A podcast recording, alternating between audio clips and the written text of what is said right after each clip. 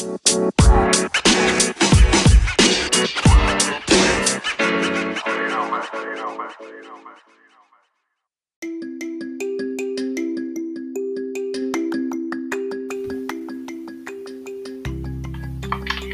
dia, boa tarde ou boa noite, dependendo do horário que você está vendo este podcast. Olá, vestibulandas e vestibulandos desse Brasil e de onde mais estiverem ouvindo, para todos os apreciadores da literatura portuguesa. Meu nome é Marina, eu estou aqui com os participantes Felipe E aí? e Matheus. Salve. Neste podcast falaremos sobre o grande escritor português Fernando Pessoa, por ele mesmo, pois sabemos que não são poucos os seus heterônimos. Falaremos sobre o movimento modernista do seu país.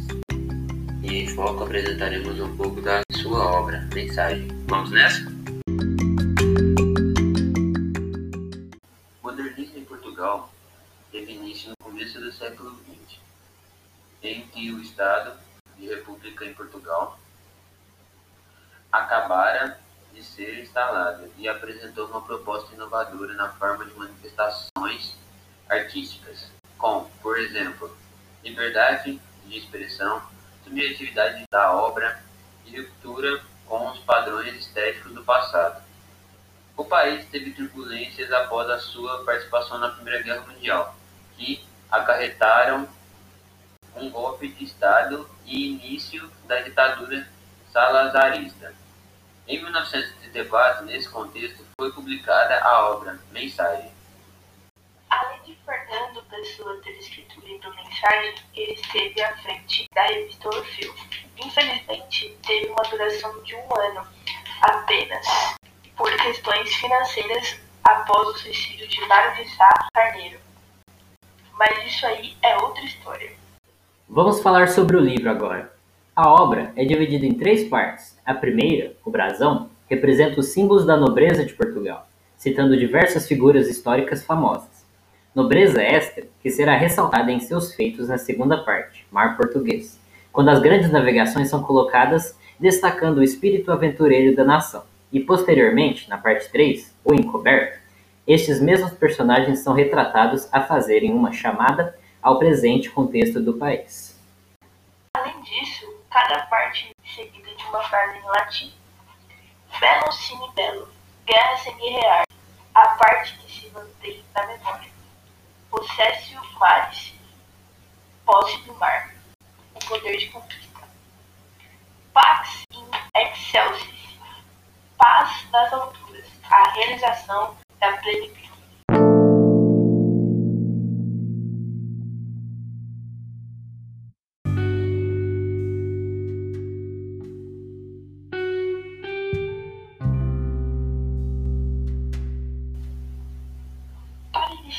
Falaremos sobre o poema Primeiro Ulisses, que se enquadra no Os Castelos. E mais adiante, o convidado Pior nos ajudará a entender mais sobre este poema.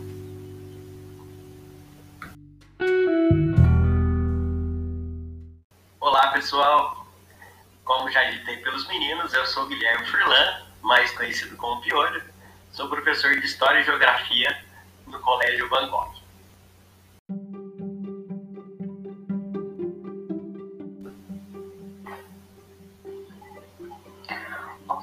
Castelos, Primeiro Ulisses. O mito é o nada que é tudo, o mesmo sol que abre os céus. É um mito brilhante e mudo, o corpo morto de Deus, vivo e desnudo. Este que aqui aportou foi por não ser existindo, sem existir nos bastou. Por não ter vindo, foi vindo e nos criou. Assim a lenda se escorre a entrar na realidade e a fecundá-la decorre. Embaixo, a vida, metade, de nada morre.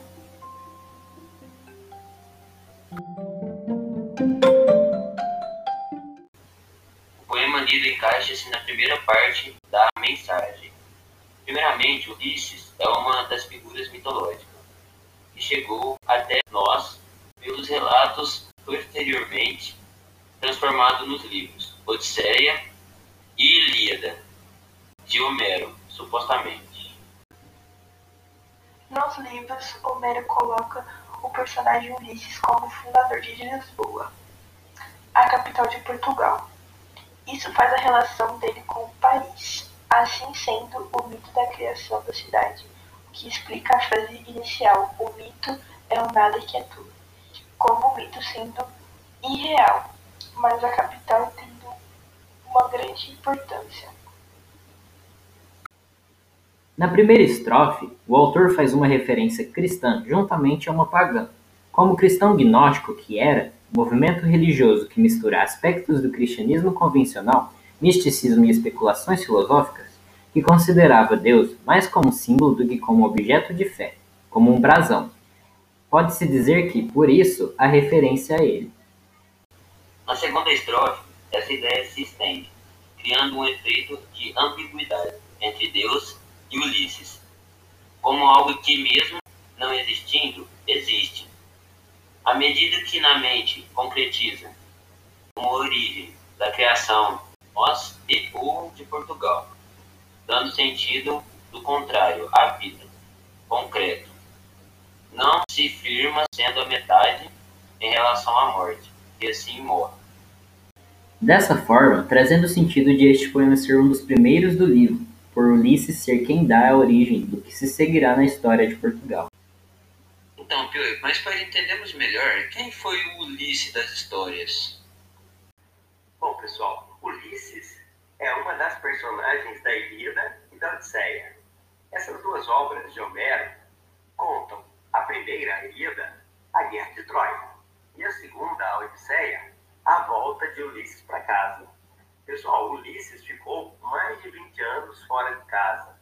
Ele deu mais de 20 anos para voltar para sua casa. E nesse período todo, nessa viagem de volta, ele passou por várias tempestades, vários problemas, enfim, enfrentou até o canto das sereias, na qual ele teve que passar cera em seus ouvidos para não ser enganado por elas.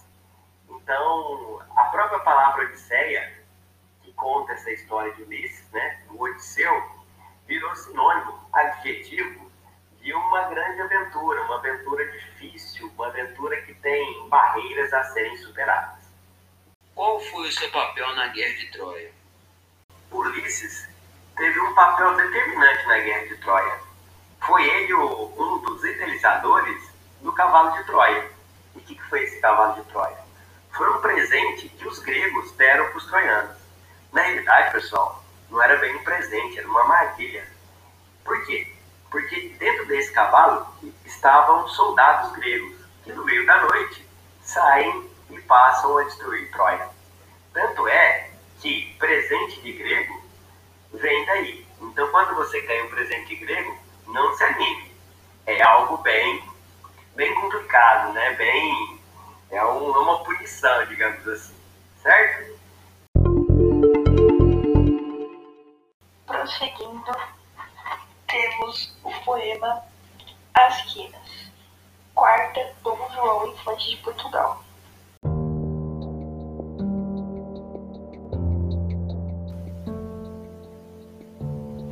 Não fui alguém, minha alma estava estreita, entre tão grandes almas, minhas pares, inutilmente eleita, virgemente parada, porque é do português, pai de amplos mares, querer, poder só isto.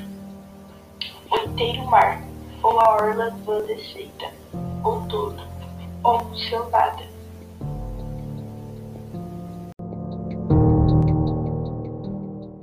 O Dom João, que dá nome ao poema falado, que também se encontra na primeira parte do livro, na subdivisão As significando os pilares de Portugal, faz uma analogia à imagem do infante, que por muitos é considerado irrelevante na história da nação, construindo um efeito paradoxal. Neste poema, Fernando Pessoa, quando fala inutilmente eleita e virgemente parada, dá voz ao infante, filho de rei, criança como se chama em Portugal e Espanha, no sentimento de mediocridade, por não ter sido rei, enquanto seus irmãos Dom Pedro e Dom Duarte tiveram mais destaque no cenário português. Do contrário ao livro Os Lusíadas, de Luís de Camões, que não considera tão importante a mesma figura por não citá-la, para Fernando Ortônimo ela tem sua relevância, tanto que dedica a ele este poema. É, e por conta do espírito aventureiro considerado do português, Dom João sentiu que ele não teve tudo, ser rei e ter o próprio reino, como justificativa do verso O inteiro mar ou a orla vã desfeita. O poeta traz a ideia do representado não se contentar com pouco. Bom, Pior, a primeira pergunta é: qual seria um outro exemplo para entendermos melhor o uso das quinas para introduzir esse poema por pessoa? Bom, pessoal, primeiro vamos entender o significado da palavra quinas. Quinas significa cinco. Basta a gente lembrar que quando a gente joga na loteria ou num bingo e nós acertamos cinco números, é dito acertamos a quina. Pois bem, o que esse número 5 tem a ver com a história portuguesa, as quinas? Uma das interpretações é que os portugueses derrotaram cinco reis mouros. E quem foram esses reis mouros? Bom, pessoal, os mouros, que são os muçulmanos, ocuparam a Península Ibérica. Península Ibérica que futuramente vai dar origem a Portugal e a Espanha. Então essas quindas é, seriam esses seis, cinco reis muçulmanos, mouros, derrotado pelos portugueses. Hum, certo. E nisso, qual é a relação que podemos estabelecer com o título da parte brasão? Bom, mas e no brasão português? O que, que tem a ver as quinas, né? Primeiro, vamos entender o que é um brasão. Pessoal, as famílias europeias, aliás, famílias de realeza, famílias tradicionais, costumam ter seus brasões. Então, as famílias reais europeias tinham seus brasões. Um símbolo, né, uma marca. E nessa marca nós temos as quinas. E qual o significado dessas quinas? Significa cinco reis portugueses, cinco grandes reis portugueses que fizeram parte aí dessa batalha para expulsar esses mouros e dominar o território que futuramente se constituiria Portugal. Certo? Opa, muito obrigado, Pierre. Até mais. Pessoal, foi muito bacana participar desse podcast. Eu acho que sempre agrega conhecimento para todos nós. E quando precisar, estou à disposição. Um abraço aí, boa sorte para vocês e boa audiência. Oh, thank you.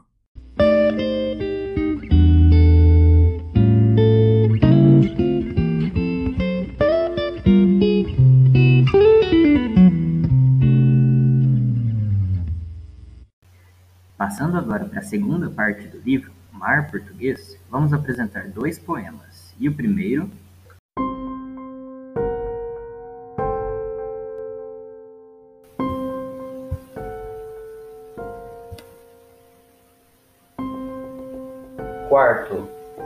Mostrengo. O mostrengo que está no fim do mar, na noite de breu ergue-se a voar. A roda da nau voou três vezes voou três vezes a chiar, e disse: Quem é que ousou entrar nas minhas cavernas que não desvendo meus tectos negros do fim do mundo? E o homem do leme disse, tremendo: É o rei Dom João II. De quem são as velas onde me roço? De quem as quilhas que vejo e ouço? Disse o mostrengo, e rodou três vezes, três vezes rodou imundo e grosso. Quem vem poder o que só eu posso, e moro onde nunca ninguém me visse, e escorro os medos do mar sem fundo. E o homem do leme tremeu e disse: É o rei Dom João II.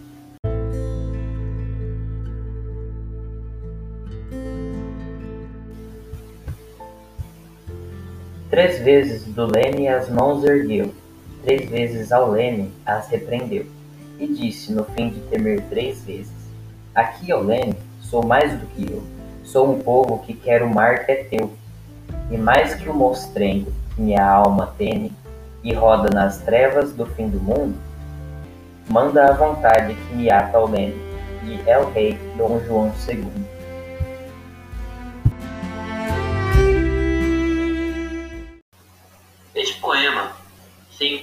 Segunda parte do livro, O Monstrengo. O que seria essa figura? Pode-se interpretar como sendo a representação dos medos dos portugueses, sobretudo dos marinheiros, na busca do desconhecido. Ao abordá-la pelo texto, demonstra em um sentido épico, racionalista e individual, do enfrentamento aos mesmos por parte dos navegantes. Como criatura simbólica desses temores, o cenário foi construído na escuridão, que faz total sentido. E o Homem do Leme? Ele simboliza espírito heróico do povo português, de coragem, que deseja conquistar o mar. Na última estrofe é bem explicitado esse querer pela firmeza do desbravador ao se atar ao leme. El Rei Dom João II, como marinheiro se apresenta, foi rei de Portugal e Algarves, com o codinome Príncipe Perfeito, o qual deu grande suporte à política de exploração atlântica, dando prioridade a um caminho para as Índias. E quanto ao número 3, certamente trouxe bem um ar misterioso ao poema, além da sonoridade. Bom, e para nos ajudar a entender esses dois poemas, teremos a presença do convidado Vitor Hugo. Dia, boa tarde, boa noite. É isso aí, galera. Meu nome é Vitor Hugo, sou professor de História, sou professor dos, dos apresentadores, dos hosters do podcast. Sou professor de História já há mais ou menos 12, 13 anos, sou historiador de formação e sou mestre em educação, ambas as coisas feitas pela Unesp e estou aqui para tentar contribuir com que os meninos me perguntarem. Sinceramente, não sei direito o que vão me perguntar, mas eu vou tentar responder e a gente vai construindo esse conhecimento juntos. Agradeço a todos pelo convite. Então, Victor, o que o Dom João II, retratado no poema, pode ter influenciado no futuro das navegações? Bom, pessoal, quando o Dom João II subiu o trono, ele assumiu o trono, na verdade, no ano de 1477, mas permaneceu no trono apenas durante. E ele volta posteriormente em 1481 e fica por mais ou menos 14 anos no poder. Vale destacar que quando ele assumiu o trono, e vamos considerar apenas a segunda passagem dele pelo trono português, né, a partir de 1481, vale destacar que Portugal já vinha vivendo o seu processo de expansão marítima certo? A expansão marítima portuguesa começou no ano de 1415, com a conquista de Ceuta, né, no norte da África. Já haviam anos e mais anos de descobertas, certo? Inclusive, esse momento é marcado por duas grandes situações. Digo, o momento no qual Dom João II né, assume o poder. Quais são essas duas grandes situações? Primeiro, o fato de Portugal estar se consolidando enquanto Senhor da Atlântica. Portugal recebeu esse apelido, né, o Senhor do Atlântico, justamente por ter sido o grande protagonista desse processo de expansão comercial marítima. Entretanto, e essa é a segunda situação que eu destaco, a Espanha ela vinha passando recentemente pelo seu processo de unificação, uma unificação que basicamente se concretiza em 1492, mas desde 1469, com o casamento dos três católicos, né, Fernando de Aragão, Isabel, Estela, meus livros e minhas lendas, desde que existiu esse processo de união matrimonial, Portugal vinha sofrendo com as possíveis ameaças espanholas. Certo? E foi justamente por conta disso que o Dom João II deu ainda mais força para a expansão comercial marítima. Certo? Inclusive abrindo feitorias na região da Guiné, do Golfo da Guiné. Foi uma região inicialmente conquistada por Portugal a partir do ano de 1436. Certo? É de lá que vieram os escravos para o Brasil, em sua maioria. Certo? Então, respondendo à pergunta, né, o que, o que raios o Dom João II contribuiu? Ele deu continuidade ao processo de expansão marítima, tá bom? Ele deu continuidade ao processo e ele contribuiu ainda mais para que esse processo se acelerasse, justamente por estar assustado com a possível ameaça espanhola. Né? E essa ameaça espanhola acabou se concretizando, a Espanha acabou também participando do processo de expansão. Mas, em síntese, Dom João II manteve, certo? Ele manteve a expansão comercial marítima e contribuiu para que ela fosse ainda mais acelerada. Vale destacar, por último, que foi durante o seu reinado que Bartolomeu Dias cruzou o Cabo das Tormentas, né, o Périplo Africano, e a partir de então o Cabo das Tormentas passou a se chamar Cata da Esperança, porque abriu toda uma nova possibilidade para Portugal, né? Afinal de contas, finalmente iríamos verificar uma possível chegada às Índias após né, o próprio Império Africano ter sido superado. Tá bom? Bom, Victor, para a próxima pergunta, é, o que poderia significar o uso reincidente da expressão três vezes, relacionando-a com a história? O Fernando Pessoa é muito doido, né?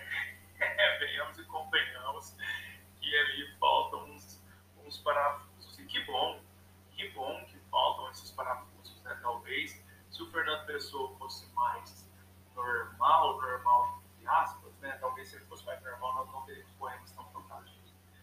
Mas enfim, eu volto ao, a um apelido de Portugal. Portugal tinha o apelido de Senhor do Atlântico, certo? E é curioso nós pensarmos que um país tão pequeno foi o grande protagonista desse processo de expansão marítima, certo? Portugal se tornou o país mais importante do mundo, certo? Por isso, inclusive, o Senhor do Atlântico, o desbravador, certo? E Fernando Pessoa, veja bem que ele é um filho de um outro contexto, Pessoa já é de uma outra época, uma época na qual Portugal já ocupava um papel bem menos relevante né, na geopolítica internacional. Entretanto, a identidade portuguesa ela é muito caracterizada por esse passado glorioso. Os portugueses em si até hoje buscam recuperar esse momento. Esse momento no qual, repito, Portugal era chamado de Senhor da Atlântico vídeo, mas o que isso tem a ver com, com três vezes? Certo? Primeiro, estou levantando hipóteses, né? não tenho nenhuma certeza disso. Essa é a grande beleza dos poemas, porque os poemas são interpretativos. É? Mas o número 3, ele sempre foi um número esotérico, vamos dizer assim.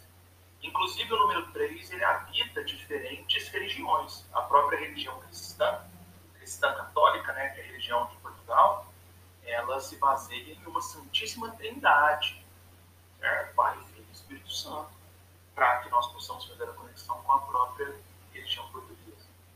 Portanto, o número 3, ele tem todo esse aspecto né, de esoterismo e ele muitas vezes se refere a uma possível perfeição. Certo? Porque se nós pensarmos três, nós vamos sempre perceber, tomando como exemplo o triângulo equilátero, que os lados são iguais. E essa é a mesma proposta de nós transformarmos em três, Pai, Filho e Espírito Santo. É o mesmo Deus. Então, o que eu acho que pode significar esse três? Pode significar perfeição, certo? Pode significar uma referência a religião cristã católica, certo? Pode significar também as constantes tentativas que foram feitas por Portugal, quase como se fosse um ciclo infinito. Pensa em três vértices, né? Você vai de um para o outro infinitamente, correto? Porque nós temos Europa, África e Índia, são três pontos, tá bom? Belezura pode significar, portanto, essas tentativas que foram feitas repetidas vezes para que Portugal chegasse no seu tão sonhado objetivo. São hipóteses, são hipóteses. Essas são as minhas hipóteses. Fazendo só um comentário sobre o Bartolomeu Dias que você citou na primeira pergunta, professor. É, nessa mesma parte do livro tem um poema que se chama Epitáfio de Bartolomeu Dias. Então é interessante notar essas referências que o autor faz.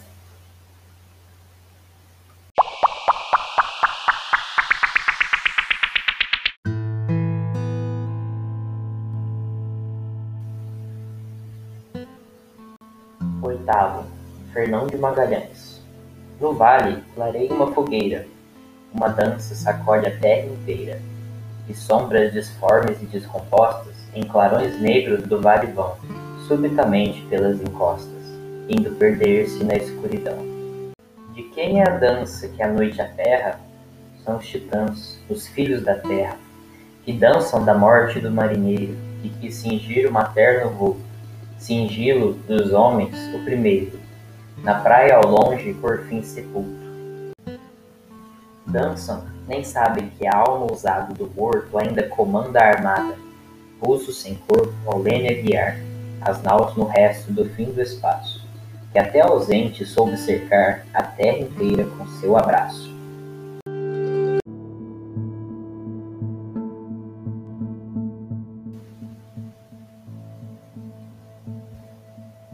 Violou a terra, mas eles não o sabem, e dançam na solidão, e sombras disformes e descompostas, indo perder-se nos horizontes, galgam do vale pelas encostas dos mudos montes.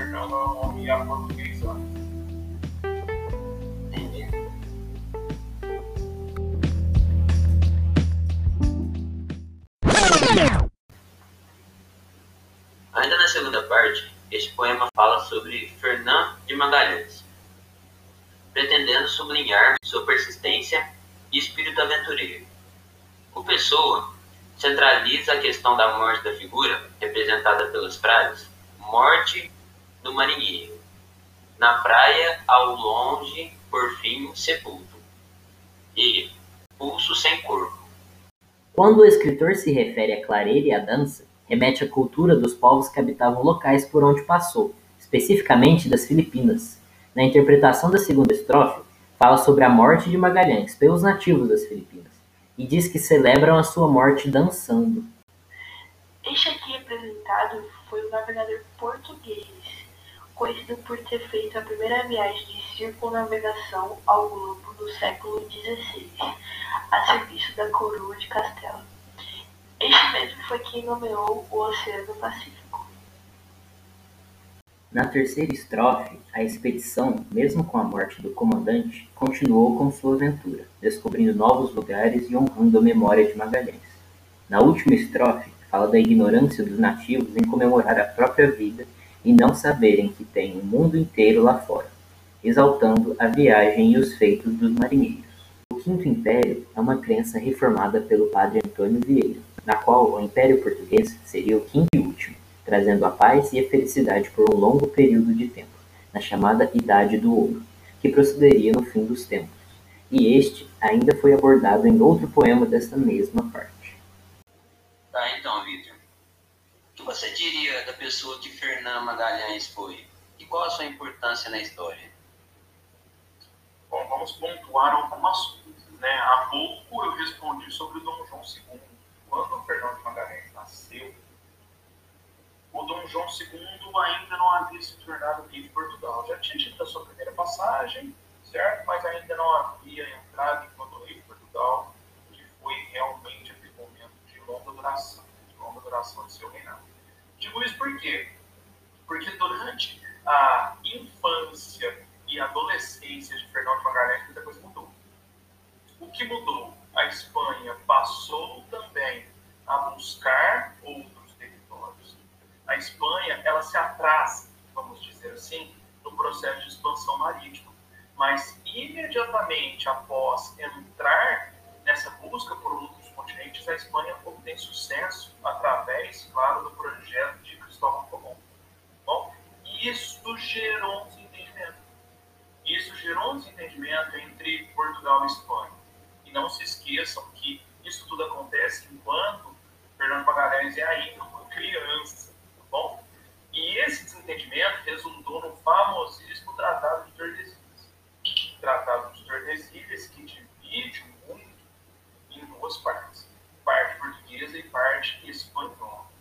Certo? Tratado esse no ano de 1494.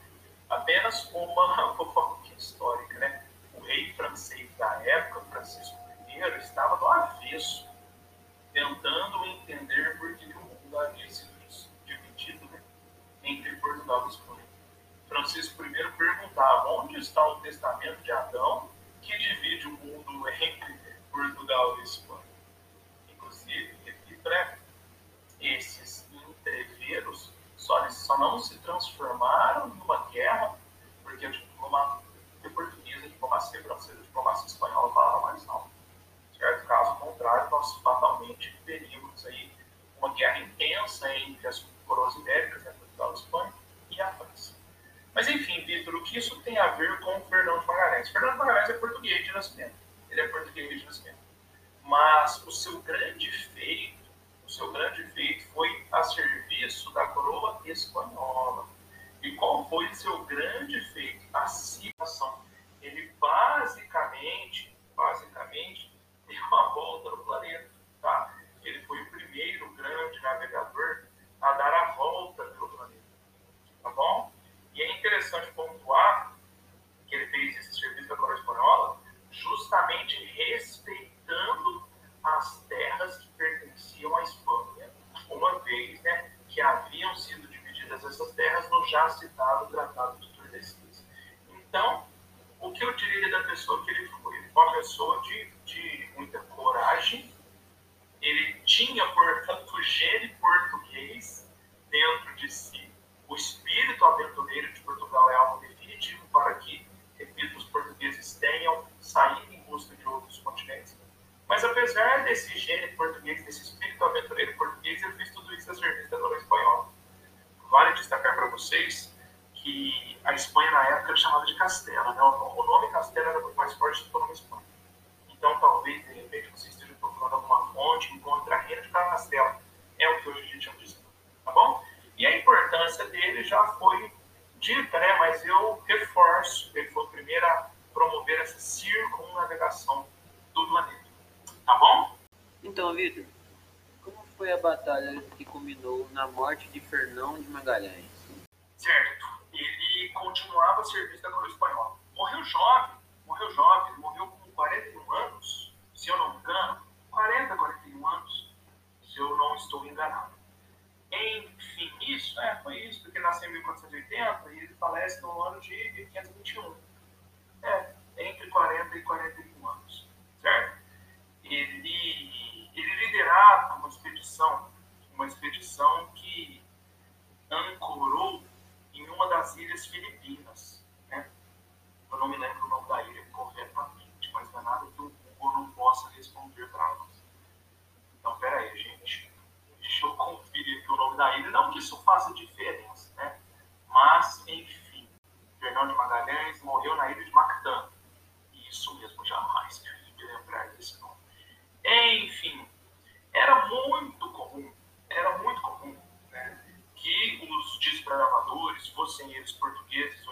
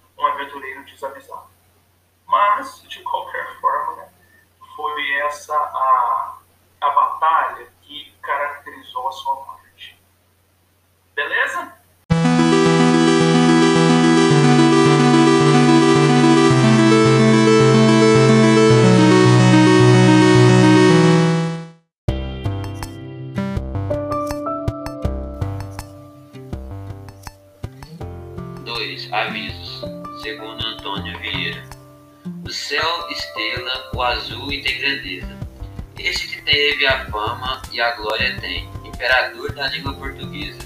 Foi-nos um céu também. No imenso espaço seu de meditar, constelado de forma e divisão, surge, pronúncio claro do luar, é o rei, Dom Sebastião. Mas não, não é luar, é luz do etéreo. É um dia, e no céu amplo de desejo, a madrugada real do quinto império, doira, às margens do Tejo.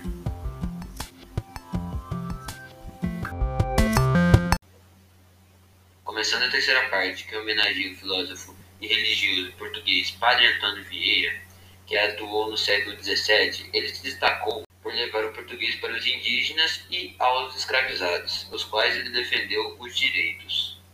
Explicando o epíteto dado por pessoa ao padre Antônio Vieira, imperador da língua portuguesa, por ter sido o maior orador do seu tempo e um dos mais admiráveis estilistas da prosa portuguesa.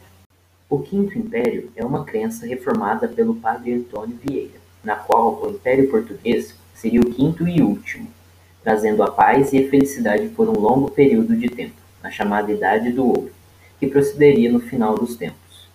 E este ainda foi abordado em outro poema desta mesma parte. Na segunda estrofe, a frase surge, pronúncio claro do luar, é o rei Dom Sebastião, faz referência aos escritos do padre Antônio Vieira sobre as esperanças de Portugal, que um grande rei conduziria o futuro quinto império do mundo. Essa ideia refere-se ao mito do sebastianismo, que é muito trabalhado na terceira parte do livro.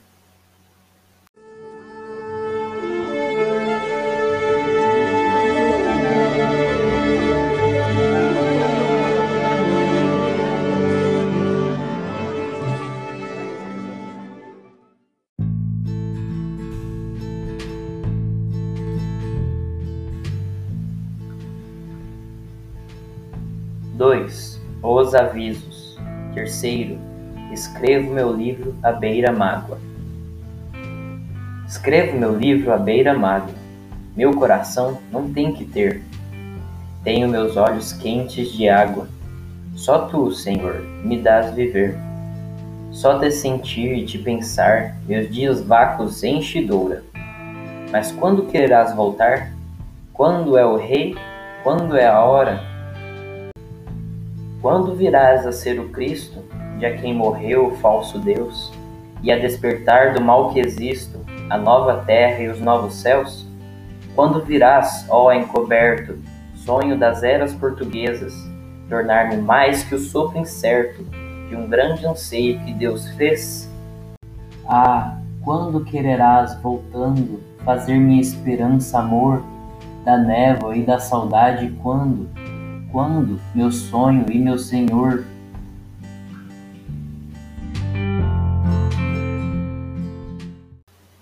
Por fim, neste poema, podemos indicar que o trocadilho no título A Beira-Mágoa, em vez de beira-mar, talvez, revela o momento em que a pátria se entristecia, deduzindo-se que, por conta da ditadura presente no contexto em que escreveu, como antes dito, que aconteceu em 1934.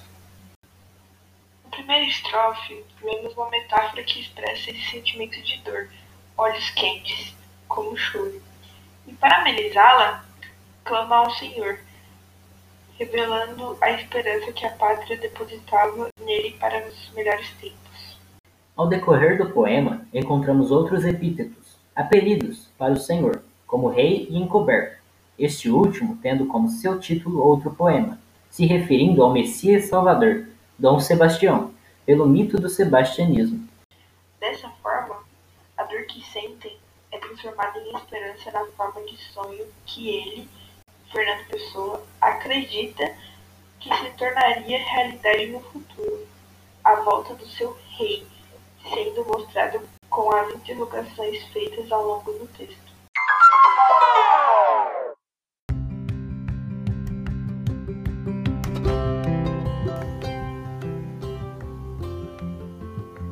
Isso, esperamos que tenham gostado e que este podcast tenha servido para entender um pouco mais sobre a obra e sobre quando foi escrita. É fixe.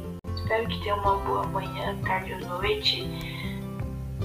E até a próxima. Falou, pessoal.